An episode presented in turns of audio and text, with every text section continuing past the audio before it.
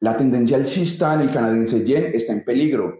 Los traders compradores aún no ven buenos resultados en sus operaciones. Sin embargo, he analizado el mercado Forex y encontré cuatro grandes oportunidades de compra en otras paridades. Quédese para descubrir de qué paridades se trata y cómo aprovechar estos movimientos. Mi nombre es Andrés Hidalgo Castro. Hoy es lunes 7 de agosto. Bienvenidos a Pulso de Mercado.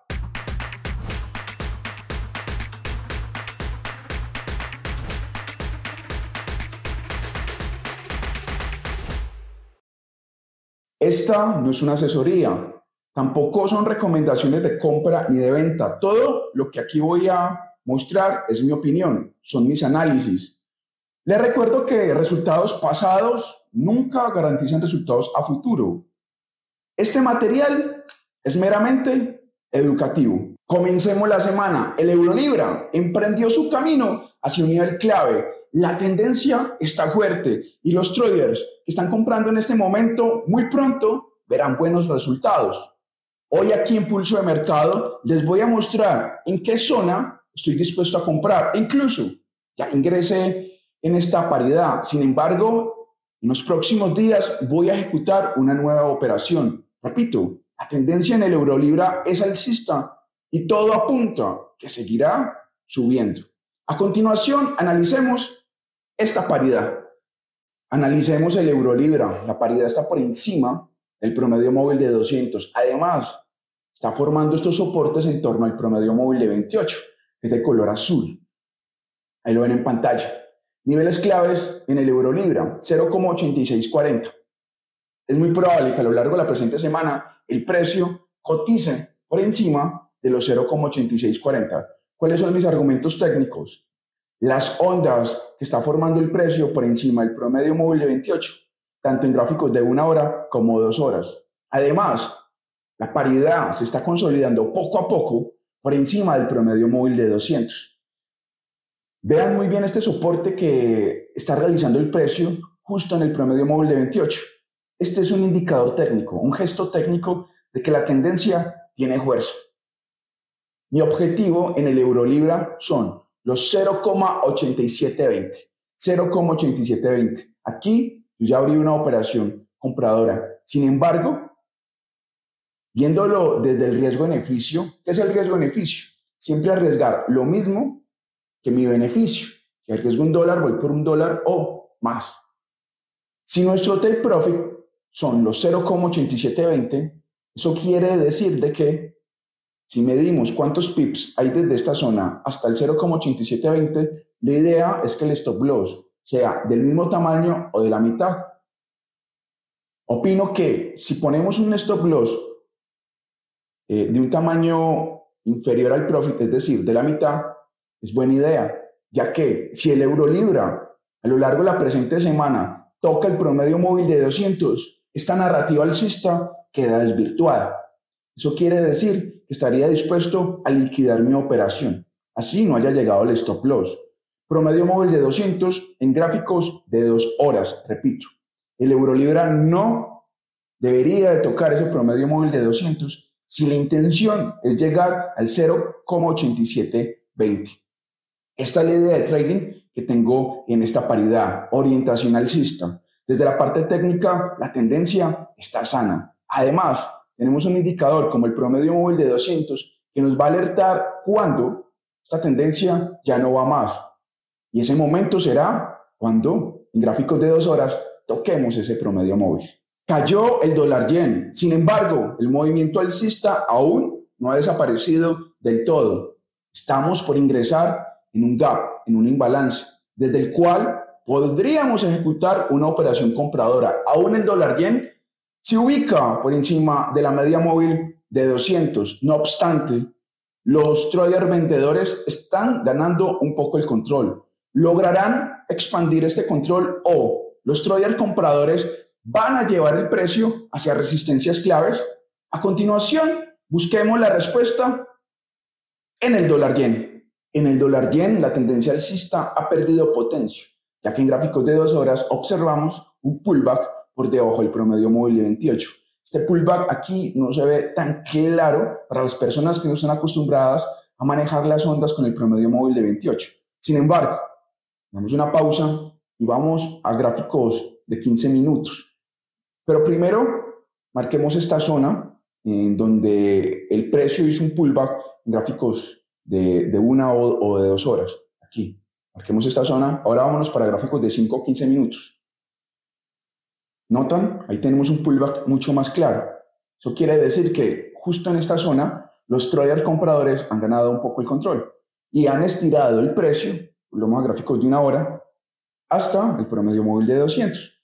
Incluso en dos horas también podemos observar lo mismo. Eh, bueno, aquí la narrativa es la siguiente. Si bien los traders vendedores han ganado terreno, en la zona de los 141,20, 141,30, ahí lo ven en pantalla, estoy dispuesto a comprar. Voy a programar ahí una operación compradora con profit de unos 300 pips. O sea que el profit estaría alrededor de los 144.30. Lo voy a redondear a los 144.00. Esta es mi operación. El stop loss va a ser un stop loss muy ajustado, un stop loss de alrededor de 80-90 pips. Naturalmente, si el dólar bien toca este stop loss, dejo de insistir al alza. La última oportunidad a corto plazo que tienen los compradores en el dólar yen de volver a tomar el control está justo en el área de los 141,30. Si los compradores aquí no logran impulsar, desde, desde, esa zona, no logran impulsar el precio hacia los 144.00, ya va a ser difícil. Esta es la idea de trading que tengo en el dólar yen. Déjeme su comentario. ¿Logrará el dólar yen llegar a los 144.00? Mucha atención que, este, que esta franja de los 141,30 es un nivel desde el cual eh, hay liquidez. ¿Listo? Porque ahí tuvimos un imbalance, el mercado va a intentar llenar ese imbalance y ahí nos vamos a dar cuenta si esa liquidez que le va a entrar al mercado, por ponerle algún nombre, va a impulsar el precio hacia los 144.00. El panorama alcista en el canadiense yen es incierto, ya que los traders vendedores están tomando el control. Hay unos niveles claves, hay un precio desde el cual si programo una operación a la baja podría generar buen dinero, porque el riesgo-beneficio es excelente.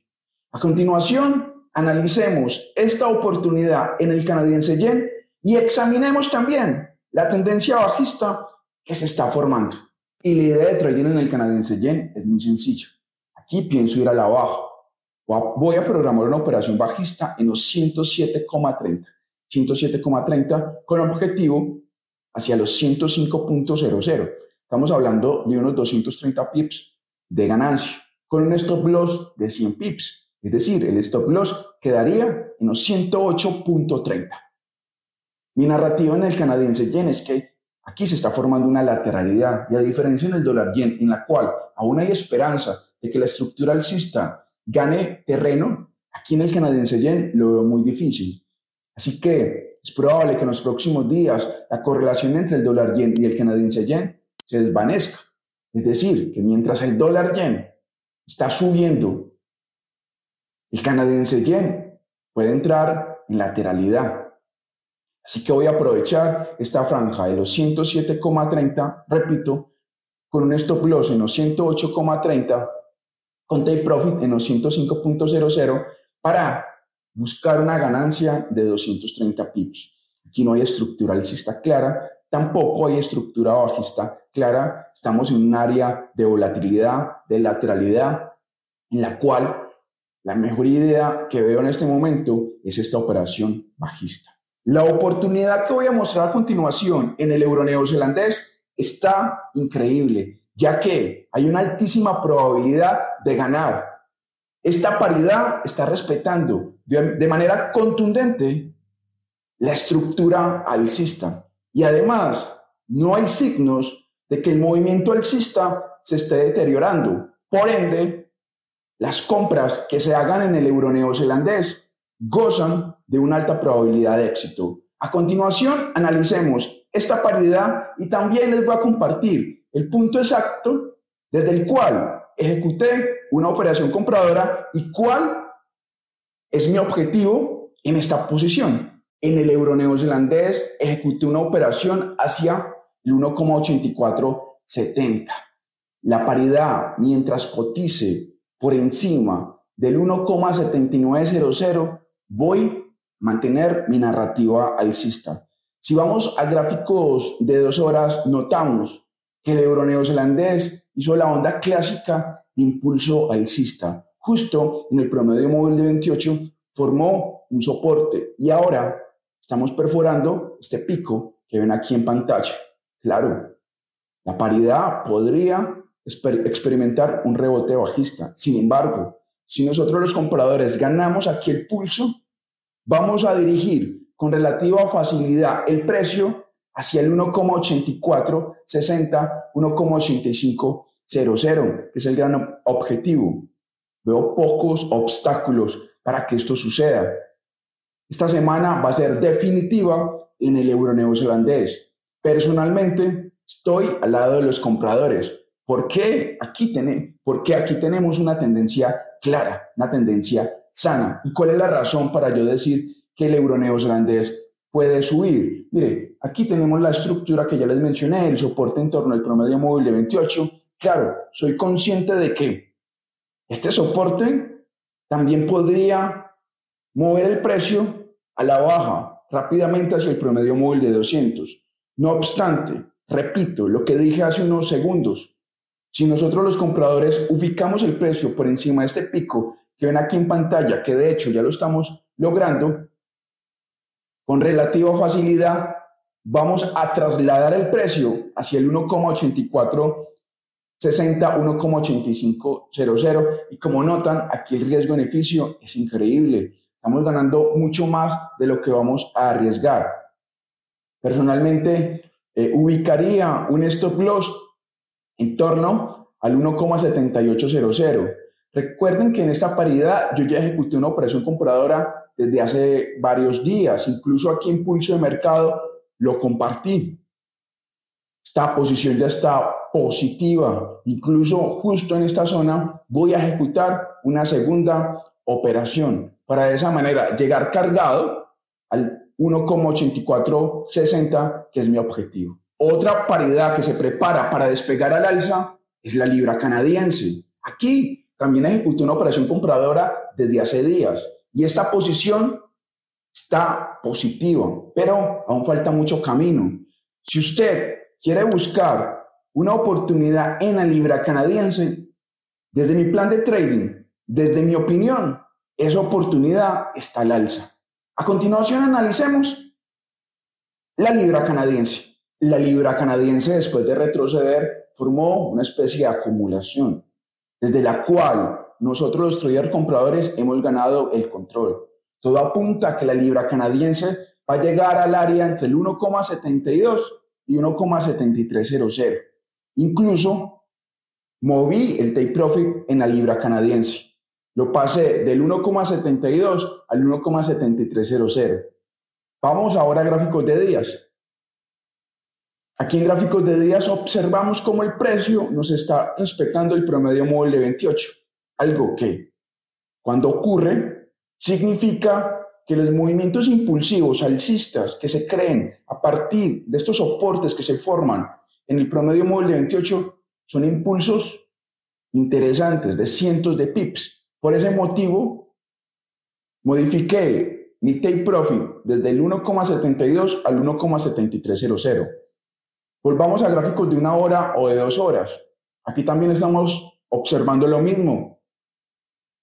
Se está respetando el promedio móvil de 28. Noten aquí la acumulación abajo, en torno al promedio móvil de 200. Se forma un claro soporte.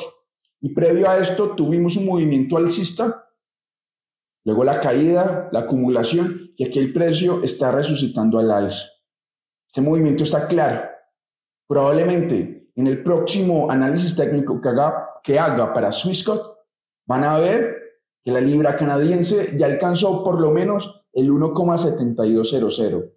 Voy a dejar como objetivo el 1,7280, porque podría la paridad agotarse antes del 1,7300 y formar aquí un techo, una resistencia. Así que quiero eludir ese posible escenario, porque puede que la paridad no me alcance a llegar al 1,7300 y me retroceda. Así que voy a dejar como profit 1,7280.